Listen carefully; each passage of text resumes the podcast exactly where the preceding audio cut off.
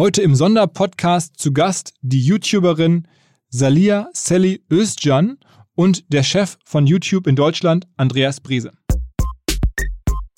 Wenn ich ein Video hochlade, was dreimal die Woche ist, ich kommentiere immer Kommentare. Ich bin mindestens drei Stunden am Tag am Handy, um zu schauen, was schreiben denn die Nutzer, was kommt als Feedback. Ich gehe auf Wünsche ein, ich gehe auf Fragen ein, ich mache Stories, ich nutze die Community-Funktion.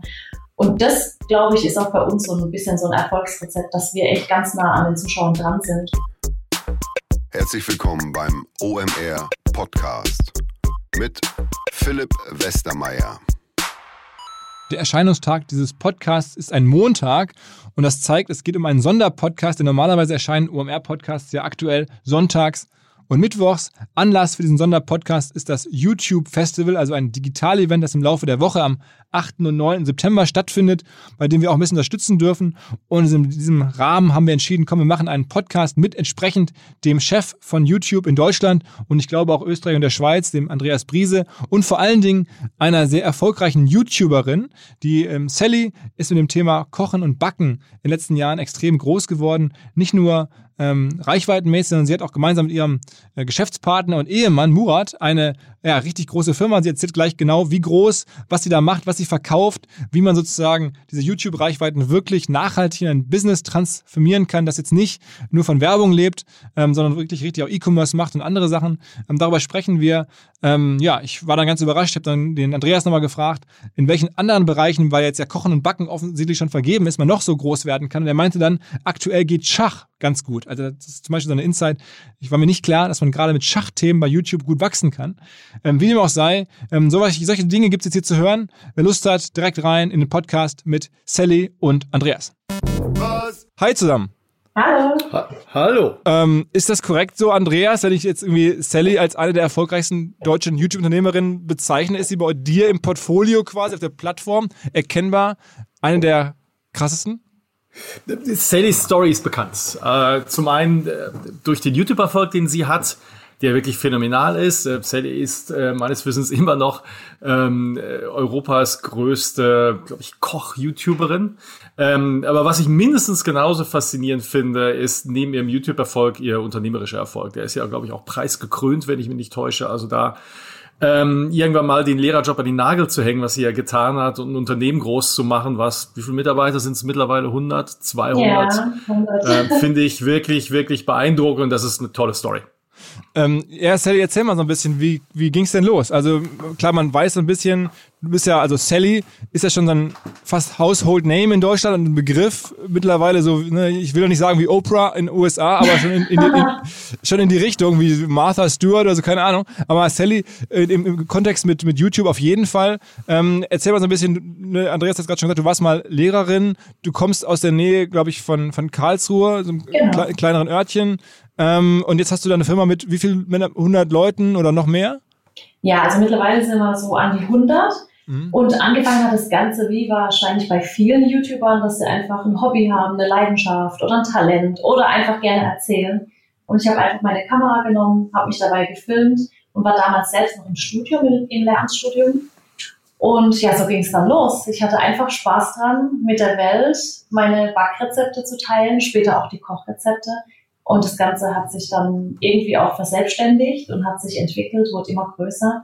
Und ja, irgendwann blieb irgendwie die Zeit auch nicht mehr für, fürs Lehramt. Ich habe zwar alles noch beendet und mein Referendariat beendet und das zweite Staatsexamen, aber ich musste dann an dem Punkt einfach entscheiden, ähm, gehe ich jetzt in die Schule und die hatten gerade die Stelle nicht frei und dann habe ich mich dazu entschlossen, YouTube weiterzumachen und irgendwann wieder zur Schule zurückzugehen. Aber den Schritt zurück, den habe ich dann doch nicht mehr geschafft.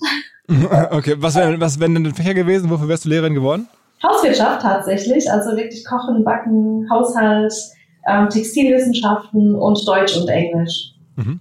Und wann war das so, als das mit YouTube losging? In welchem Jahr ungefähr? Ähm, das war 2012. Ich habe zwar den Kanal schon 2011 gegründet und habe auch das Video, das allererste damals 2011 gedreht, aber ich habe tatsächlich vier Monate gebraucht, um all meine Mut zusammenzufassen und das Video online zu stellen, weil ich wusste damals natürlich schon, was einmal online ist, ist immer online. Das sehen dann auch viele Menschen, aber dass es irgendwann so viele sehen, hätte ich auch nicht gedacht. Und ähm, da warst du doch zu dem Zeitpunkt nicht, also schon längst nicht mehr die, die erste. Also ich meine, das Thema Kochen und äh, Backen auf YouTube, jetzt, ich kann mich nicht genau erinnern, aber hätte ich jetzt gesagt, das gab es schon vorher. Also du warst jetzt nicht sozusagen ja. vom Timing her früh dran eigentlich. Genau, ich war nicht die erste, aber ich glaube, ich habe da viel aus dem Pädagogikstudium auch mitgenommen. Und ich war, ich würde schon sagen, dass ich die erste war, die die Videos so aufgebaut hat, dass eben jeder versteht, was ich da gerade vor der Kamera mache. Also ich habe das schon immer wie so ein Unterricht aufgebaut, bis heute eigentlich. Also am Anfang ganz transparent erklären, was kommt denn heute auf euch zu, dann die Zutaten, das Werkzeug, dann so der Hauptteil und am Ende noch ein Fazit, was kann man besser machen oder was möchte man anders machen. Und so habe ich eigentlich bis heute alle meine Videos aufgebaut. Also das heißt, du würdest deinen Erfolg rein inhaltlich beschreiben. Es gab jetzt keinerlei Einflussfaktoren, die dich jetzt besonders in der Frühphase gepusht haben, wie dass du irgendwas optimiert hast, dass du irgendwie eine, weiß ich nicht, nebenher noch einen großen Newsletter hattest oder dass irgendwelche Promis bei dir aufgetreten sind, ich weiß es nicht, oder dass du viele Anzeigen gekauft hast, sondern das ist alles sozusagen wirklich entstanden aus dem innerlichen Produkt. Ist das wirklich, also genau. kann, man so, kann man so sagen? Genau, so war das. Ich habe auch YouTube zwei Jahre lang einfach so betrieben. Ich wusste nicht mal, dass man Werbung schalten kann und Monetarisierung war auch kein Begriff für mich. Also es war wirklich mehr so viel auch Mundpropaganda. Ich habe auch damals keine Tags benutzt und im Nachhinein dann alle eingefügt, weil ich dann gemerkt habe, oh Gott, YouTube hat ja echt ganz viele tolle Funktionen und ich kann ja auch die Suchmaschine mitnutzen. Und es war, glaube ich, einfach, ähm, mein Vorteil war, dass ich einen Inhalt habe, einen Content habe, der einfach evergreen ist. Der wird immer wieder gesucht. Jeder will einen Käsekuchen backen oder eine Schwarzwälder Kirschtorte. Und ich habe irgendwann gemerkt, ich mache einfach Rezepte, die jeder sucht und mache eine komplette Rezepte-Plattform. Also egal, ob man dann Apfelmus sucht, Tomatensuppe oder Schwarzwälder Kirschtorte, man kommt im Prinzip immer auf meine Videos. Es gibt was Neues von Vodafone und zwar läuten die Kollegen dort die Zeit des Überall Office ein. Dafür haben sie ein neues Produkt auf den Markt gebracht und zwar OneNet Express, eine virtuelle Telefonanlage. Man ist mit OneNet Express überall erreichbar, wie der Name schon sagt, und zwar immer unter einer Nummer. Egal ob Smartphone, Festnetztelefon oder auf dem Laptop. Man hat quasi sein Büro und seine Nummer überall mit dabei. Man kann die ähm, Anrufe entsprechend hin und her schalten, auch zwischen Festnetz und Mobilfunk, alles ohne Unterbrechung. Macht vielleicht Sinn für kleinere Firmen, aber vor allen Dingen für Firmen mit Filialen, also ONX. Das Ganze ähm, ohne größere Investitionen, ohne langes Warten. Das kann man sofort anschalten. Dann hat man das. Äh, man kann es auch entsprechend online konfigurieren und buchen. Vielleicht vorher informieren. Vodafone.de slash ONX OneNet Express heißt das Ganze. Ich meine, du hast ja angefangen mit Kuchen, aber mittlerweile ist es ja viel mehr als das. Mittlerweile machst du ja Grillen und, und, und weiß ich nicht, Sushi und alles Mögliche. Ne? Ja, vor allem auch ganz viel mehr als nur Küche. Also mittlerweile zeige ich auch, wie man richtig die Wäsche wascht oder wie man einen Kräutergarten anlegt oder wie man ein Haus baut. Jetzt keine 1 zu 1 Anleitung für einen Hausbau, aber zumindest einige Tipps und Tricks, ähm, wie man zu Hause was einrichtet, gestaltet. Ja, es geht schon weit mehr über das ganze Kochen und Backen hinaus. Andreas, wäre sowas heutzutage jetzt 2020, wenn jetzt irgendwie jemand zuhört und sagt, okay, ich versuche das auch nochmal, wäre das noch möglich, dass man sozusagen für die nächste Generation, die jetzt vielleicht irgendwie dann erst Anfang 20 ist, sowas baut oder generell kommt man noch bei YouTube durch auf diese Art von Reichweiten? Auf jeden Fall. Also YouTube ist eine Plattform, die ähm, nicht begrenzten Regalplatz hat, sondern wir haben unbegrenzt Platz. Das heißt, jeder kann anfangen, jeder kann seinen Weg noch nach oben finden. Äh, man denkt immer, naja, YouTube gibt's jetzt auch schon einige Zeit, es ist halt schwieriger geworden, aber eigentlich ist das überhaupt nicht so. Wie es wir festgestellt haben, ist, dass auf der einen Seite die Leute, die neu anfangen auf YouTube, die noch nie ein Video hochgeladen, dass die auch stetig wachsen und auf der anderen Seite die Creator, die eine gewisse Größe erreicht haben und noch größer werden, ähm, dass die auch beständig wachsen. Wir hatten zum Beispiel im letzten Jahr ähm, die Anzahl der Kanäle, die mehr als 100.000 Abos haben. Das ist bei uns so eine erste Schwelle, die ist, wächst weiter um 40 Prozent ähm, im Jahresvergleich. Also das die Plattform setzt dort ähm, setzt dort keinen Deckel drauf. Ähm, wichtig ist, das was Sally auch schon gesagt hat, der Erfolg auf YouTube ist ist schon in erster Linie Arbeit.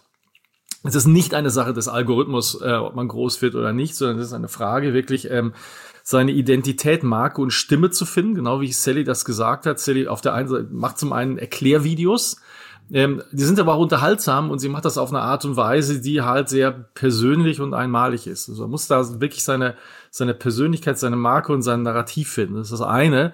Natürlich muss man die Plattform auch technisch verstehen. Also man muss mhm. wissen, wie man Text setzt, wie man Headlines setzt, wie man Thumbnails setzt. Also man muss schon dieses technische Wissen haben. Das kann man sich aber sehr einfach eineignen. Da gibt's genug Ressourcen auf YouTube, ähm, wo man das nachlesen kann. Ähm, gibt's auch genug Trainings und Coachings und so weiter. Und der dritte wesentliche Faktor finde ich, und den, den darf man überhaupt nicht außer Acht lassen, YouTube ist kein einseitiges Medium, wir sind keine Broadcast-Plattform, wir sind eine interaktive Plattform.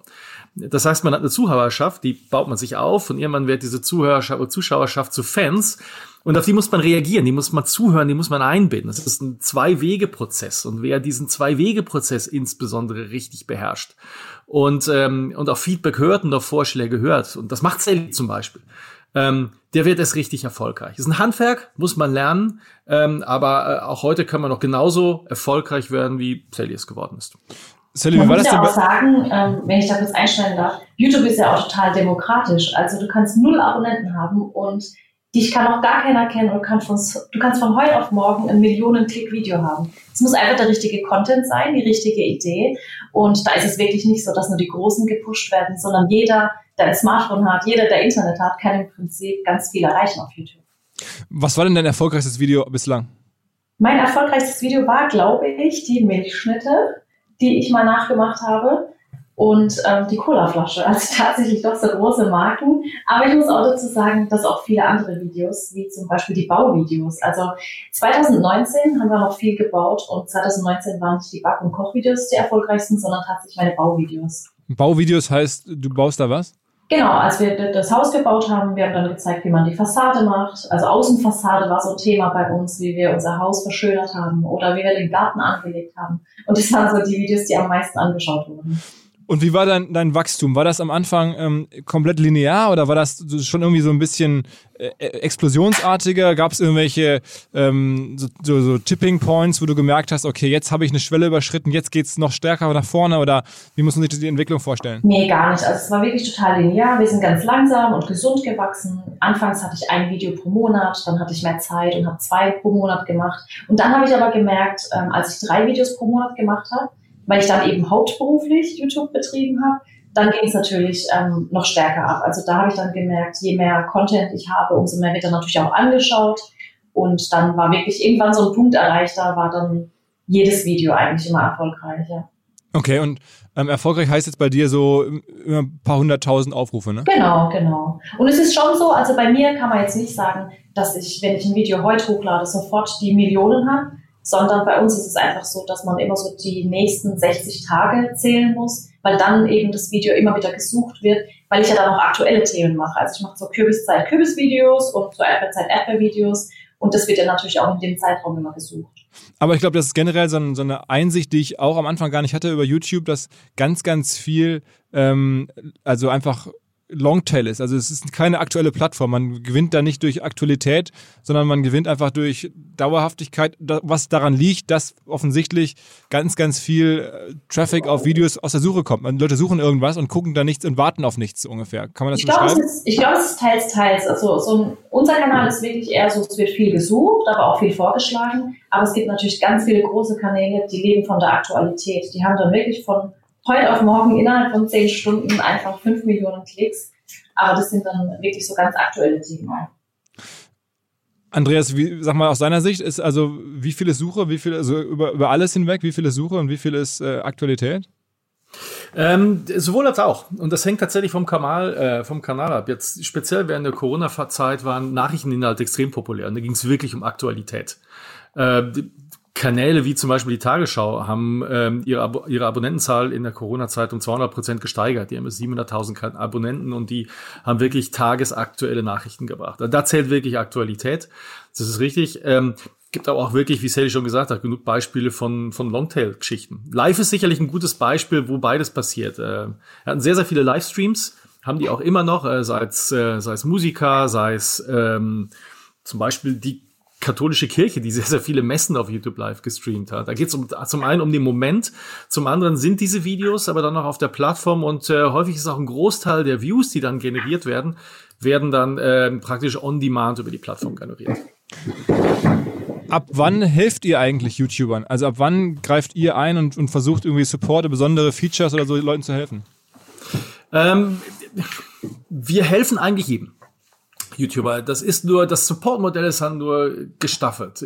Auf der Plattform Welten selber finden sich sehr, sehr viele Tutorials. Zum einen zu den technischen Dingen auf YouTube und zum anderen auch Hilfestellung, wie ich halt diese eigene Stimme finde, wie ich eine eigene Marke bilde, äh, wie ich mit Bildern Geschichten erzähle. Die sind frei verfügbar für jeden. Wir haben ein Monetarisierungsprogramm, das ist offen für jeden, solange man halt gewisse Qualifier erfüllt. Äh, ähm, es gibt sehr, sehr viele Creator, die in diesem äh, Monetarisierungsprogramm drin sind. Und all die Leute, die in diesem Monetarisierungsprogramm drin sind, die kriegen noch zusätzlich E-Mail- und Chat-Support.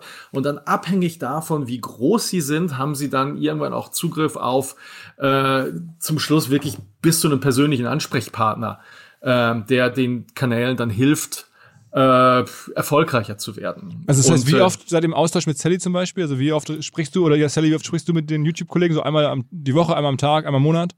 Schon ziemlich oft. Also, ich glaube, wir haben dann einen engen Austausch. Also sag mal so also Größenordnung? Schon dreimal, also dreimal die Woche reden wir bestimmt mit YouTube, aber ähm, bei uns ist halt auch so, dass wir auch, glaube ich, Andreas, wenn ich so sagen darf, ganz gutes Feedback auch immer an YouTube zurückgeben, was uns ja. jetzt weiterbringt oder was man vielleicht noch besser machen könnte. Wir werden auch immer oft gefragt, wie, äh, wie wir die, die Story-Funktion finden oder die Community-Funktion, weil YouTube eigentlich auch immer daran interessiert ist, wie ist es denn aus Creator-Sicht? Also wie kommen die Features, die wir jetzt machen oder die Tools bei euch Creatoren an? Und das direkte Feedback kann ja nur von Creatoren direkt kommen. Ist denn YouTube für dich noch wirklich unumstritten die wichtigste Plattform? Ich habe gesehen, bei Instagram zum Beispiel bist du ja auch sehr groß. Ja, also definitiv YouTube ist die Hauptplattform. Vor allem ist bei YouTube einfach auch so, und das ist, glaube ich, der Vorteil, den YouTube gegenüber allen anderen Plattformen hat. Es ist eine offene Plattform und du musst dich nicht zwingend anmelden, um die Inhalte anschauen zu können. Und das ist, glaube ich, gerade heutzutage, wo viele sagen, oh, gerade viele Erwachsene und Ältere, die sagen, ich will meine Daten gar nicht so preisgeben, die können trotzdem reinschauen. Natürlich ist es schön, wenn sie dich abonnieren und immer wieder reinschauen, das machen sie auch. Aber da hat YouTube den anderen Plattformen schon gegenüber den größeren Vorteilen. Und es ist wirklich die Plattform, wo ich die meisten Menschen erreiche. Wobei man ja sagen muss, wenn man jetzt mal Instagram anschaut, du machst da gesehen, irgendwie so am Tag irgendwie 20, 25 Stories, ist schon sehr, sehr präsent und man kommt schon fast noch näher ran, weil man dich jetzt nicht so in der Situation des Erklärenden erlebt, sondern wirklich sehr privat, so wie du so bist, ne? Das ist noch eine andere, andere Art des Erzählens oder eine andere Art der Nähe eigentlich auch, ne? Genau, also wir nutzen praktisch auch andere Plattformen, um auf unsere YouTube-Inhalte hinzuweisen. Auf YouTube habe ich dann immer alles ganz ausführlich, nutze aber auch die Community-Funktion und auch die Story-Funktion, aber ich nutze praktisch auch die anderen Plattformen oder auch meine eigene App, um auf die YouTube-Videos hinzuweisen, weil das so die Basis von allem ist. Da findet alles statt, da bekommt man auch immer Bescheid über neue Inhalte und die anderen Plattformen kann man ja praktisch mitnutzen, um den YouTube-Kanal auch zu pushen. Ähm, was mich auch überrascht hat, neben Instagram auch Pinterest ist für dich ein wichtiger Kanal, ne? Ja, auf jeden Fall. Also was, Pinterest muss man ja ein bisschen anders sehen als die anderen Plattformen weil Pinterest eher so ein Ideenkatalog ist. Mhm. Und da haben wir, glaube ich, momentan drei Millionen Betrachter jeden Monat. Und da habe ich dann immer diese Videopins oder auch ähm, Bilder. Und da verlinke ich dann im Prinzip auch auf die YouTube-Videos. Wie groß ist eigentlich dein Team, das für dich sozusagen Bewegtbild produziert? Wenn das Videopins, Instagram Stories, Instagram Posts, YouTube, wie viele Menschen beschäftigt? Das ist ja wie so eine größere Produktionsfirma, stelle ich mir das vor. Ja, das stimmt mittlerweile schon. Also wir sind hier bei uns im Haus 25, die direkt mit den YouTube-Videos sozusagen zu tun haben. Also die drehen, schneiden, ähm, die Kurzvideos machen, die Fotos machen. Das sind schon mittlerweile ja 25. Und die anderen, die anderen Kollegen, was machen die so? Die arbeiten dann, sprechen wir dann ein bisschen darüber im E-Commerce-Bereich vor allen Dingen. Genau, die anderen sie sind im Online-Shop im Lager oder auch in Mannheim in unserem Store, den wir mhm. jetzt eröffnet haben. Mhm. Und da sind es dann ungefähr nochmal so 75. Wo kommt denn bei dir der, der Umsatz her? Also ist, ist auch YouTube deine Hauptumsatzquelle oder mittlerweile ist der E-Commerce-Umsatz größer oder sind die, sagen wir mal, Sponsored oder die, die Posts bei, bei, bei Instagram größer? Wie muss man sich das vorstellen?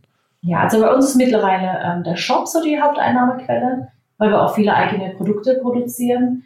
Und YouTube, klar, verdienen wir auch mit, aber das stecken wir und hab, das habe ich auch von Anfang an gemacht. Ich habe praktisch immer die YouTube-Einnahmen genommen und immer wieder investiert. Anfangs hatte ich eine kleine Digicam, dann habe ich ein bisschen Geld auf YouTube verdient und habe es immer wieder investiert, um einfach eine schönere, bessere Qualität zu erreichen.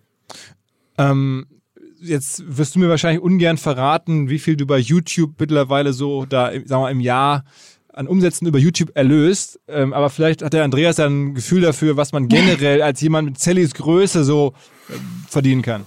Ja, ich glaube aber, vielleicht muss man da auch mal so eine Gegenfrage stellen, weil ich finde es immer ganz lustig, dass alle immer fragen, was verdient man denn auf YouTube, was macht man da monatlich, aber keiner fragt, was investiert denn man denn selber, mhm. um auf YouTube praktisch erfolgreich zu sein. Ich meine, die ganze Arbeitszeit, die man hat, die ganze Technik, die man sich anschaut. Ich glaube, das kann man so pauschal gar nicht sagen, weil auch jeder Creator auf YouTube einen anderen Maßstab hat und natürlich auch eine andere Art und Weise zu produzieren. Ich glaube, da kann man gar nicht sagen, mit drei Millionen Abonnenten verdienst du so viel oder mit zehn Millionen verdienst du so viel. Mhm. Aber also so umsatzmäßig gibt's ja wahrscheinlich trotzdem irgendwelche Größenordnungen. Und mir ist vollkommen klar, dass es jetzt nicht, nicht das Geld ist, was bei dir übrig bleibt. Ich meine, du hast ja auch da jetzt 100 Leute, also insofern, äh, das verstehe ich schon. Ähm, aber so eine Umsatzdimension ist natürlich auch abhängig wahrscheinlich vom Thema. Jetzt ist wahrscheinlich Kochen und Backen kein schlechtes Thema. Andreas, sag mal, gib da mal eine Einschätzung zumindest. Das kannst du, ich verstehe da deine Neugier und dein Nachhang, das kannst du nicht pauschal beantworten.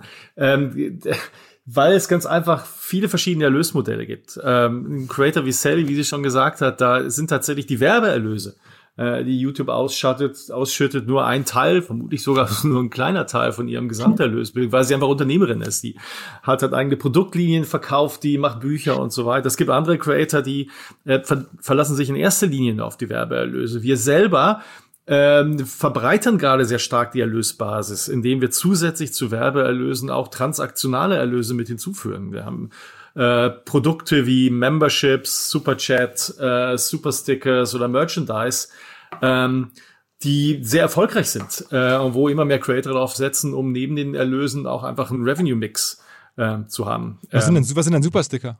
Supersticker sind äh, Möglichkeiten, wenn du einen Kanal hast und einen Live-Chat hast, hast du die Möglichkeit, äh, Emojis, Emoticons und so weiter gegen einen kleinen Aufpreis äh, zu versenden. Sally, nutzt du welche von diesen neuen Möglichkeiten? Also hast du Member, hast du Supersticker, hast du sowas alles? Nee, das haben wir alles noch nicht. Also uns wurde es natürlich auch angeboten, aber man muss halt dazu sagen, dass wir, ähm, wir sind auch schon viel live gegangen, aber bei uns ist einfach so, jetzt auch in der Corona-Zeit waren ja viele äh, auf YouTube jeden Tag live. Nur war es bei uns so, dass wir natürlich unsere aktuelle Videoproduktion dann immer hatten. Wir hatten auch Homeschooling, weil ich ein schulpflichtiges Kind hatte. Also da haben wir einfach wenig Zeit auch dafür gehabt. Jetzt sagt man so als amerikanischer Podcaster, der ich nicht bin, aber da höre ich das immer, die sagen dann so at gunpoint. Also wenn man dir die Pistole an den Kopf hielte, Andreas, mhm. und du müsstest jetzt schätzen, ähm, und ich weiß eine Schätzung, und du sagst es als Andreas, der Ahnung hat, aber nicht als YouTube-Offizieller also Sally die kriegt schon von euch Größenordnung wahrscheinlich, du wirst es ja vielleicht gar nicht aktuell wissen, Millionen überwiesen oder nicht? das wäre schön. äh, ja, ich glaube, bei dem Schluss würde ich mich wegducken wollen, ehrlich gesagt. Das fände so unfair, wenn ich jetzt hier Gehaltseinnahmen in der Öffentlichkeit publik tun würde. Sch schätzen würde, schätzen würde. Ja. Nein, nein, nein, nochmal, das ist, das, das, da, da tust du auch das Handy Unrecht, weil, wie gesagt, die ist Unternehmerin. Wie gesagt, das, was sie bei YouTube Werbeerlöse verdient, ist nur ein Teil, wahrscheinlich, wie gesagt, nur ein kleiner Teil von ihrem Erlösmix. Ähm, und, äh, gesagt, das heißt sagen, dass ich es nicht mal selber weiß. Okay. Aber ja. ich sag mal, die, dann, dann frage ich mal andersrum und ich weiß, das ist natürlich immer unangenehm. Ich muss es machen. Ich, dafür stehen nur wir im Podcast, deswegen hören ja auch ein paar Leute zu. Ähm, ich, ich vermute schon, wenn du 100 Leute hast, dass die Gesamtfirma zumindest, da sage ich jetzt mal, dass die, die muss ja einen Umsatz machen, weiß ich nicht, von, weiß ich nicht, 15 bis 20 Millionen muss sie ja schon machen. Sonst ist es ja schwierig, die 100 Leute mit E-Commerce durchzufüttern. Äh. Ja, ich sag ja, also ich bin eher für den kreativen Part zuständig.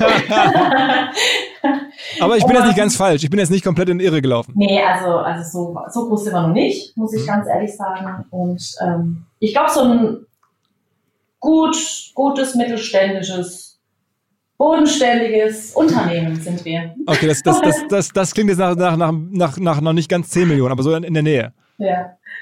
Ich, ich sag ja, ich habe mit Zahlen echt null am Hut. Also ich habe mhm. vor vier Jahren habe ich die Buchhaltung abgegeben, muss ich sagen, ähm, weil ich zum Murat gesagt habe, du drei Tage die Woche hier irgendwelche Belege sortieren und gucken, was reinkommt und was rausgeht und Rechnungen begleichen.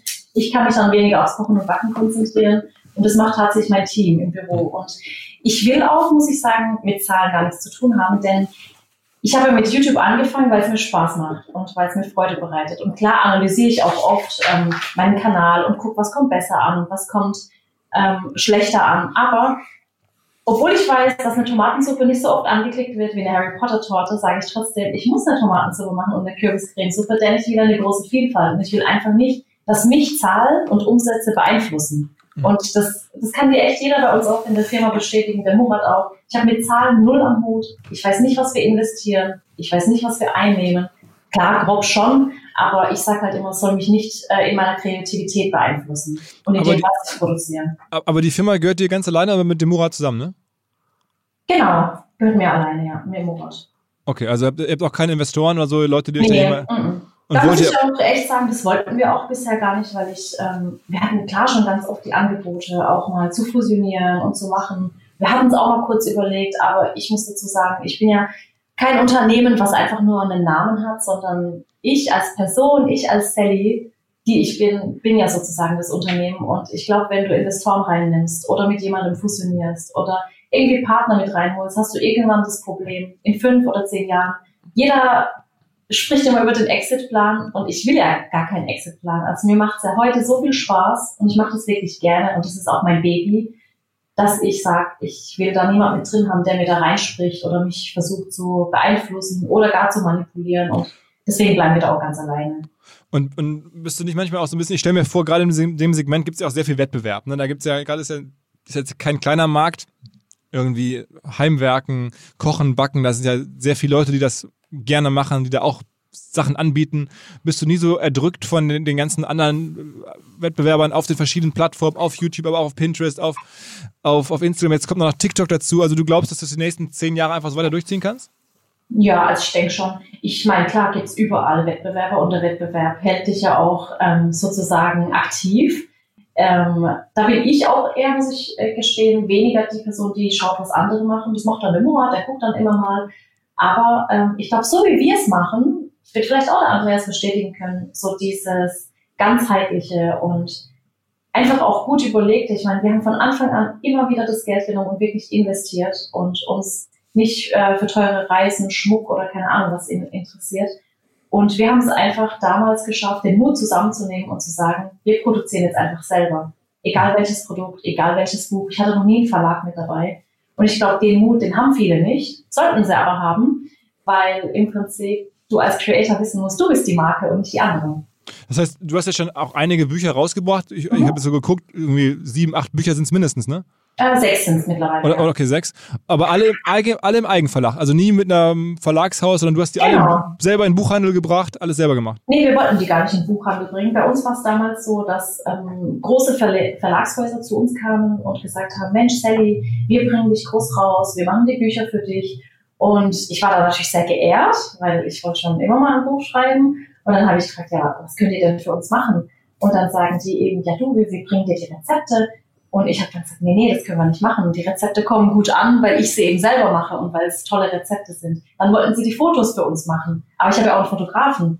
Dann wollten sie die, die Texte über mich schreiben. Und dann sage ich, nee, die Zuschauer, die merken das. Ich muss alle äh, Texte selber schreiben. Und dann haben sie gesagt, Sally, wir haben das beste Marketing, wir bringen dich in alle Buchhandlungen. Und dann habe ich gesagt, Leute, wir haben Millionen Klicks auf YouTube. YouTube ist bei uns das beste Marketing. Und mehr Menschen als wir auf unserer Plattform könnt ihr über eure Buchhäuser oder über die ähm, Büchereien gar nicht erreichen. Und dann haben wir gesagt, ja, wir machen es einfach selber. Es steht zwar auf den Büchern so ein kleiner Hertha-Verlag drauf, aber man muss wissen, der Hertha-Verlag, das ist einfach nur die Simone. Und die Simone ist eine gute Bekannte von uns. Die war ähm, in der Altenpflege tätig und schreibt Kinderbücher. Und die haben wir sozusagen mit ins Boot genommen, weil sie dann eben die Angebote reingeholt hat und das Ganze organisiert hat. Und um sie und ihren kleinen Verlag zu unterstützen, haben wir die einfach mit draufgenommen. Mhm. Aber alles bei uns im Wohnzimmer, im Esszimmer, in der Küche entstanden. Und wie oft verkaufen sich deine Bücher so? Also hast du da schon Hunderttausende, die du verkaufst, was ja im Buchhandel gigantisch wäre?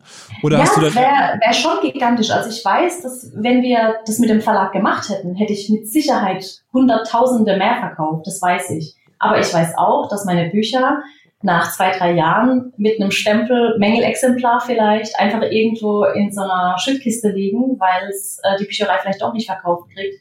Oder die Bücher bei Amazon für einen kleinen Preis verhauen werden. Und das wollten wir nicht. Also unsere Bücher sind einfach preisstabil. Man hat ja auch eine Buchpreisbindung, aber die Industrie weiß eben auch, wie sie die Buchpreisbindung umgehen kann und dann deine Marke sozusagen kaputt machen kann. Und bei uns ist einfach so, wir sind Herr unserer Marke und deswegen gibt es unsere Bücher nicht woanders und auch unsere Produkte nicht woanders, sondern nur bei exklusiven Partnern wie Globus zum Beispiel in Deutschland oder Interspar in Österreich. Mhm. Und, und, aber trotzdem, die verkaufen sich dann jetzt nicht 100.000-fach, aber 10.000-fach, Größenordnung? Ja, also so im Jahr so an die 80.000 insgesamt. Über alle sechs Bücher hinweg? Genau, genau. Okay, aber ist ja, ist ja trotzdem super. Ich meine, das ja, muss man auf jeden Fall. Und ich sage halt lieber weniger, ähm, aber dafür eben gesund.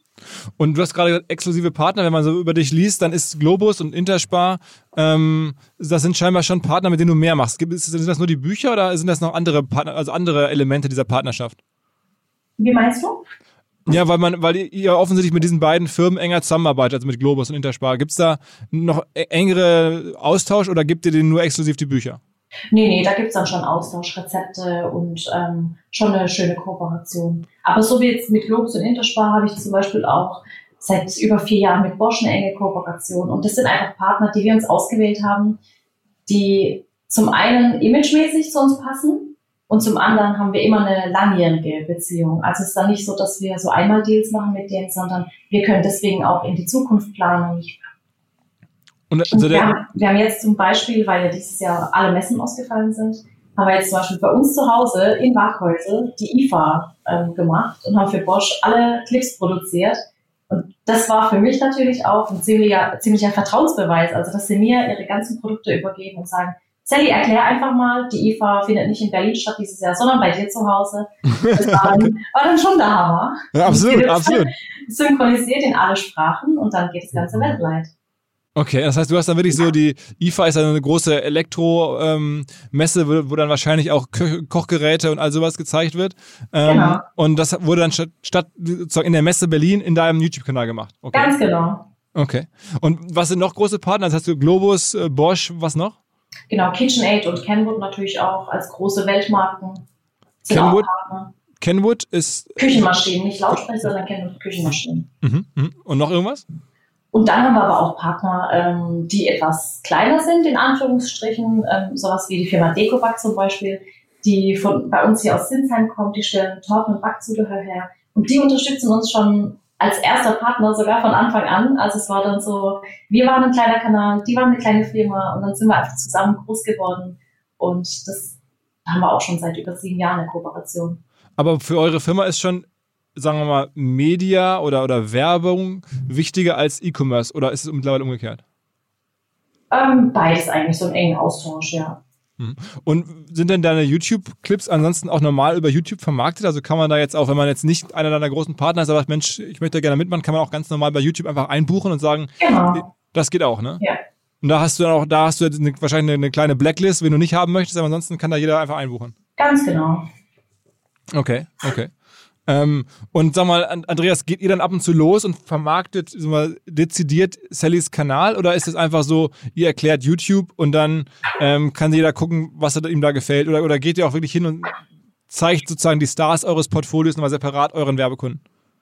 Das ist ganz unterschiedlich. Also das hängt auch von den, äh, von den Zielen eines Werbekunden ab und von den Anforderungen äh, eines Werbekundens. Viele Werbekunden, die gehen einfach auf Audience und sagen, ich möchte ein gewisses Zielpublikum erreichen. Äh, und äh, von daher geht es in erster Linie da tatsächlich um klassisches Audience-Targeting. Der andere Werbekunden legen sehr viel Wert auf Umfelder. Äh, weil Umfelder auch nochmal die Wirkung äh, der jeweiligen Kampagne verstärken. Und da haben wir auch die Möglichkeit, Umfelder anzubieten. Das sind kontextuelle Umfelder. Ähm, da ist sicherlich Sally in diversen Umfelderpaketen drin und das geht dann bis hin zu, ein Kunde möchte wirklich einen Kanal sponsern äh, weil er ganz eng seine Marke ganz eng an die Creator-Marke äh, binden möchte. Das machen wir natürlich dann nur in Absprache mit dem Creator, in dem Fall Sally, wenn ein Kunde daran Interesse hat. Wenn man jetzt inspiriert ist von Sallys Geschichte und sagt, ich möchte jetzt auch irgendwie YouTube-Creator werden, ähm, was für eine Nische würdest du denn empfehlen? Wenn man jetzt sagt, okay, Kochen, klar, das geht immer, aber gibt es denn nicht irgendwelche anderen Nischen, wo man jetzt als Hörer sagt, okay, ich fange es jetzt auch mal an. Der Kollege hat erzählt, da geht noch was und diese Nischen sind jetzt gerade besonders interessant. Also sag mal so ein paar Nischen, die jetzt gerade kommen. Ja, zunächst mal, du kannst dir jede Nische aussuchen. Den Wettbewerb, den es heute gibt, den gab es früher auch. Äh, und das Wesentliche ist halt wirklich, dass wie äh, zum einen gelten die Prinzipien des klassischen, des, des klassischen Marketings bauen. Und wenn du eine Marke aufbauen willst, definier den Kern, äh, bau den Narrativ zusammen und dann setzt sie auf den, mit Hilfe der Spielregeln der jeweiligen Plattform um. Und dann hast du eine gute Chance, erfolgreich zu werden. Also das gilt immer noch und da musst du zum einen überhaupt keine Rücksicht drauf nehmen, was gerade im Trend ist oder nicht, solange du eine starke Botschaft hast. Auf der anderen Seite natürlich, wir haben ähm, festgestellt, jetzt gerade in der Corona-Zeit, dass gewisse Inhalte besonders stark gefragt sind. Und wenn natürlich im Berichtenweisen in gewissen Bereichen eine hohe Suchanfrage ist, dann hast du auch eine Chance, natürlich schneller erfolgreich zu werden. Während Sag mal so ein paar Beispiele. Zum einen Nachrichteninhalte. Das ist jetzt nicht unbedingt das, das Steckenpferd von vielen Creatoren, aber Nachrichteninhalte dann nehmen wir das nächste. wurden sehr nachgefragt. Fitnessvideos zum Beispiel. Viele Leute haben Dinge, die sie normalerweise außerhalb von zu Hause machen, müssen sie zu Hause machen.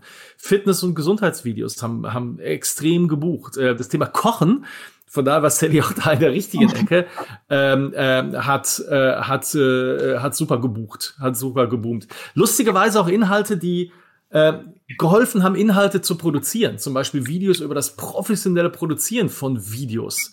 Äh, sind, glaube ich, über, wenn ich mich richtig erinnere, 80 Millionen Mal seit März äh, gesehen worden. Reisen war ein Riesenthema. Ähm, Schach zum Beispiel ähm, soll man überhaupt nicht glauben, ähm, ist ein, wie viel haben wir gehabt, wenn ich mich richtig erinnere, 350 Millionen Abrufe seit März. Auf Schachvideos. Allein an, an Schachvideos, ja. Schach ist sogar ein Live-Thema auf YouTube. Es gibt diverse Livestreams äh, äh, zum Thema Schach. Mhm. Noch was anderes? Ich hätte gedacht, Angeln vielleicht. Das Angeln ist ein Trend, den gibt's schon seit längerer Zeit auf YouTube. Ähm, mhm. Das fällt eher in, die Bereich, in den Bereich Tutorials herein. Mhm. Also wie, das ist ja ein ganz großer Bereich auf YouTube, das Thema Lernen. Äh, zum einen das klassische Lernen, wie man es aus der Schule kennt, aber auch das Casual Learning, wo es darum geht, einfach ein Fahrrad zu reparieren. Und darunter fällt Angeln, Angeltipps, Angeltricks, ähm, ist, ein, ist ein Riesenthema. Äh, ganz einfach, weil die dahinterliegende ähm, Community äh, sehr, sehr groß ist. Erzähl mal so ein bisschen von deinem E-Commerce, Sally. Ähm, was verkaufst du da so? Ähm, wir verkaufen im Prinzip alles, was ich in den Videos auch benutze. Also es hat damals angefangen, 2012 mit den Videos und ich wurde da schon immer gefragt, was benutzt du denn für Töpfe, was für Kochlöffel, welche Zutaten. Und wir hatten damals, ich habe ähm, mir mal eine Küchenmaschine gekauft in Pink, weil es einfach so meine Traummaschine war und nachdem dann ganz viele nach der gefragt haben, wo bekommst du die her und, und wo hast du die her, war uns praktisch bewusst geworden, okay, die Leute interessieren sich nicht nur fürs Rezept, sondern die brauchen wirklich auch diese Hilfestellung, wo bekommt man das Werkzeug und die Zutaten her. Und dann haben wir äh, für meine YouTube-Zuschauer sozusagen einen coolen Deal gemacht. Die haben die Küchenmaschine auch zum Aktionspreis bekommen. Und wir haben dort wirklich innerhalb von zwei, drei Wochen hunderte Maschinen über den Händler verkaufen können. Und dann entstand die Idee zum eigenen Online-Shop. Und da war mir einfach wichtig, ich habe eben nie angefangen mit Amazon-Links, sondern ich habe gesagt, wir machen immer alles in den Online-Shop rein, was ich gut finde. Ich will keine Rückläufer, ich will keine Retouren, keine Reklamationen haben. Und es war wirklich ein kleiner Shop, angefangen in so einem sieben Quadratmeter Kinderzimmer. Und ich habe wirklich alles ausgetestet und ausprobiert und dann erst hochgeladen. Mhm. Und mittlerweile sind wir natürlich so groß und haben angefangen, auch eigene Produkte zu entwickeln und zu produzieren. Und alles, was ich benutze, Töpfe, Pfannen, Besteck, Geschirr, Backformen, Schürzen, machen wir alles selber und vertreiben es in unserem Online-Shop. Also selber machen heißt, ihr habt einen Produzenten, der das nach euren genau. Vorgaben macht. Hm. Genau, wir haben verschiedene Produzenten, wir haben lokal angefangen und eben hier in der Region immer ganz viele gesucht. Ähm, klar, es gibt auch Dinge, die kann man hier einfach nicht herstellen. Unsere Gusseisentöpfe kommen aus der Türkei oder auch unser Emai-Geschirr kommt aus der Türkei. Und da unterstützen wir eben auch andere Regionen mit. Und ähm, mittlerweile muss ich sagen, sind wir ein großes Küchenfachgeschäft sozusagen, also mit ganz vielen Haushaltswarenartikeln. Was ist euer Topseller? Unser Topseller, du wirst jetzt lachen, aber es ist Vanilleextrakt. Vanilleextrakt? ja, habe ich als Zutat damals. Ähm, ich weiß, man bekommt es aus alten Backbüchern und so alten Magazinen immer mit, dass man sagt, ein Päckchen Vanillezucker und mir war das aber irgendwann einfach ja, zu künstlich auch, weil viele Vanillinzucker nehmen. Und ich habe dann gesucht, wie kann man denn Vanille extrahieren ohne Alkohol? Denn in Amerika benutzen sie immer Vanille in Alkohol und habe dann einen Hersteller aus Frankreich gefunden, der gesagt hat, okay, ich mache das für dich. Und dieses Vanilleextrakt einfach unser Topseller, weil in jedem Rezept bei mir einfach Vanilleextrakt. Und noch, noch, noch irgendwas anderes Ungewöhnliches? Ähm, boah, was ist noch so ein Topseller bei uns? Vanilleextrakt und, und die eigenen Bücher, klar weil die einfach wirklich super kleinschrittig erklärt sind und so, dass sie jeder versteht. Mhm. Gibt es denn noch andere Möglichkeiten, mit deinen ähm, Fans oder deiner Community noch enger zu interagieren? Also ich weiß, ihr habt jetzt auch einen Laden aufgemacht, ne, in einem mhm. Einkaufszentrum, ähm, ich glaube in Mannheim, ne? Genau.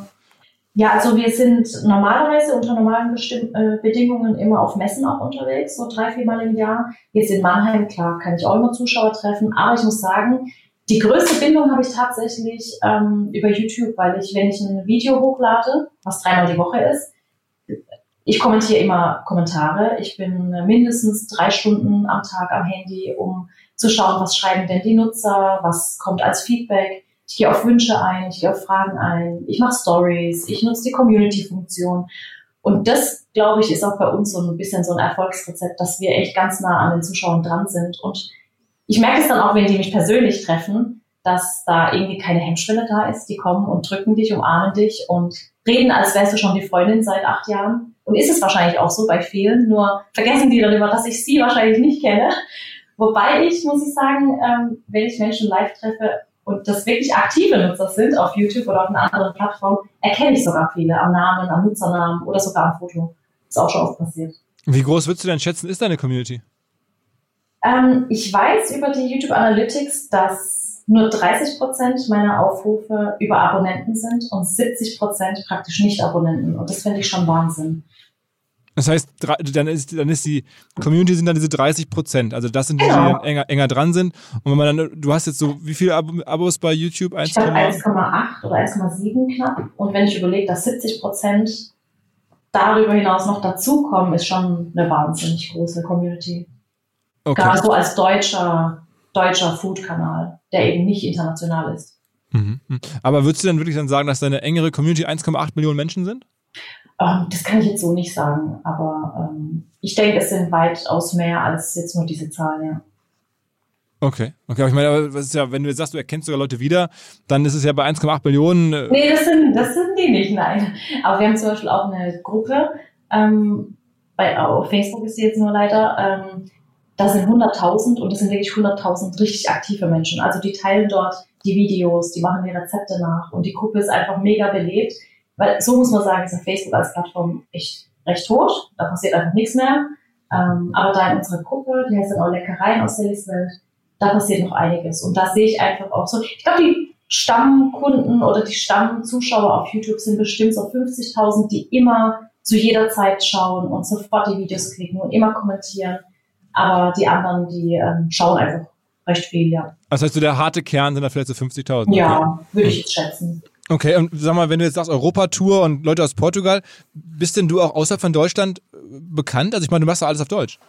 Ja, also bekannt, ja, im engen Sinne. Also ich habe viele Zuschauer auch, die eben, also die meisten klar aus dem Dach, aber viele auch aus der Türkei zum Beispiel oder auch aus Griechenland, die schauen sich dann die Videos an und ähm, wir haben auf YouTube jetzt auch die Funktion einfach genutzt mit den Untertiteln und blenden jetzt auch türkische Untertitel ein und englische Untertitel, um einfach auch den Zuschauern so ein bisschen den Inhalt zu ermöglichen, die jetzt die deutsche Sprache nicht beherrschen. Und diese Untertitel macht ihr aber selber oder macht die YouTube? Ähm, man kann praktisch die YouTube-Funktion nutzen, aber wir haben es jetzt einfach so gemacht, ähm, weil bei mir ist halt so, ich spreche ja nicht ein klares Hochdeutsch meistens, ich spreche ja Dialekt und dann finde ich auch, dass es korrekt übersetzt wird und deswegen nutzen wir dann ähm, die Funktion dort und laden dann alles schön bei YouTube hoch. Also eigentlich ganz einfach für uns. Ist, nutzen das viele, Andreas? Also ist das, ist das so ein, so ein neuer Trick sozusagen, also ein neues Mittel, was, was viel wirkt? Das, das gibt schon lange. Das heißt, genau. zum einen ist es Auto-Caption, wo du praktisch eine Speech-to-Text-Translation äh, machen kannst und dann kannst du Auto-Translate anschalten. Das ist in der Tat wie gesagt, YouTube ist ja eine, eine globale Plattform mit den, mit den, mit den zwei Milliarden äh, Nutzern, die wir haben. Äh, und für viele Creators ist es eine Möglichkeit, einfach sich ein internationales Publikum sehr einfach zu erschließen. Mhm. Also das ist eine Funktion, würde ich mal sagen, die wird nicht von jedem genutzt, aber die wird, ähm, die wird zusehen, also hat eine relativ solide Nutzungsbasis. Okay, das heißt, bei so einem ähm, Creator wie Sally ist dann sozusagen 10% Gäste von woanders her, oder das heißt Gäste, aber Zuschauer von woanders her ist dann normal oder, oder 20% oder so? Das ist halt, teilweise ist mehr, aber darfst nicht vergessen, also in Deutschland leben 80 Millionen Deutsch sprechen, es gibt aber, glaube ich, weltweit 200 Millionen Menschen, die Deutsch sprechen. Es gibt, eine, es gibt sehr, sehr viele deutschsprachige Menschen im Ausland. Mhm. Äh, und wir haben teilweise Creator, die auf Deutsch produzieren, die 50% der Abrufe im Ausland machen.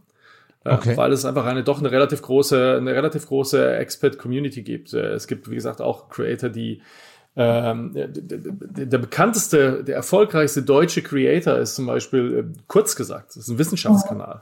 Der war schon äh, vor kurzem Der produziert hier. auf Englisch. Kennen wir der Philipp Dittmar, der war doch vor ein paar, vor ein paar Wochen hier zu Gast. Insofern. ja, wunderbar. Dann äh, brauche ich überhaupt nicht so viel dazu erzählen. Der produziert auf Englisch. Hm. Ja, weil er auch sagt, hey, globale Plattform, viele Nutzer, äh, darüber kann ich ein großes, äh, großes Publikum erreichen. Ja. Und ähm, vielleicht noch eine Ergänzung zu dem, was Sally gesagt hat. Also es ist schon Geld verdienen auf YouTube ist ein wichtiger Aspekt. Und ich glaube, das ist natürlich schon auch ein wesentliches Differenzierungsmerk, weil wir ein offenes Monetarisierungsprogramm haben, wo, wo jeder mitmachen kann. Aber das ist für viele nicht das Ausschlaggebende. Das, für viele ist es halt tatsächlich die Möglichkeit, Dinge, Dinge zu erreichen, genau wie Sally das gemacht hat. Klärt gerne, die ist sozial engagiert. Und, und, und wenn dich das wirklich interessiert und wenn du da mehr zu wissen willst, wir haben ähm, einmal im Jahr das große YouTube Festival. Das findet am 8. und 9. September statt und da gibt's auch eine Awardshow. Ähm, ich glaube, Sally, du hast im letzten Jahr da sogar einen Preis gewonnen. Ja. Ähm, den YouTube Goldene Kamera Award Show, wo du einmal die komplette Bandbreite äh, der kreativen Szene auf YouTube dir ansehen kannst. Ja. Ähm, im Bereich Education, Entertainment, News. Äh, das erzähl ich doch hier regelmäßig. Das ist doch hier. Das ja, ist doch, dann, lass es mich da nochmal erzählen. ähm, und auch die von dir angesprochenen Newcomer haben dort eine eigene Kategorie. Also, wenn dich das alles interessiert und äh, wenn auch das deine Zuhörer interessiert, seid alle herzlich eingeladen. Äh, schaut rein. YouTube Goldene Kamera Digital Award Show. Mhm, am 8. und 9. September. Ja? Die also, ist am 8. abends, genau. Und ansonsten. Okay, okay. Ja gut, das ist ja schon fast ein Schlusswort. Ähm, also die Überleitung ins nächste, ich weiß nicht, in die, in die, in die Outro. Ähm, Habe ich dich irgendwas nicht gefragt, Sally, was du normalerweise immer gefragt wirst? Ähm, nee, ich werde immer gefragt, wie es angefangen hat und das habe ich jetzt, glaube ich, nochmal erklärt. Mhm. Was ich aber vielleicht sagen muss, ähm, warum viele YouTuber auch wirklich erfolgreich sind, ich glaube, die meisten großen YouTuber, die damals angefangen haben, die haben angefangen aus der Leidenschaft heraus, aus dem Hobby heraus und nicht um Geld zu verdienen. Und ich glaube, das ist auch das, was bei den Zuschauern gut ankommt. Die wissen, es ist einfach ehrlich gemeint. Es war einfach ein, eine ganz andere Motivation, wie wenn du jetzt als Marke zum Beispiel hingehst und sagst, ich mache jetzt YouTube-Videos und ich will einen großen Kanal haben. Ich glaube, das, das merken die Zuschauer schon, weil da schon immer eine enge Zuschauerbindung auch da ist. Und ich glaube, man sollte aus der richtigen Motivation heraus anfangen und weil es eben Spaß macht und weil man kreativ sein kann und einfach ganz viele Menschen auf der ganzen Welt erreichen kann. Na gut, na gut. Also ich glaube es dir tatsächlich, also ich meine, es ist ja nun wirklich sehr, sehr offensichtlich, dass das so entstanden ist und ähm, ich bin mal gespannt, wie es weitergeht. Also hast du, du da irgendwelche Visionen oder habt ihr irgendwelche Pläne? Sagt ihr, irgendwann arbeiten bei uns, weiß ich nicht, 300 Leute und irgendwann sind wir noch, sind wir international oder, oder äh, irgendwie so Visionen im Kopf?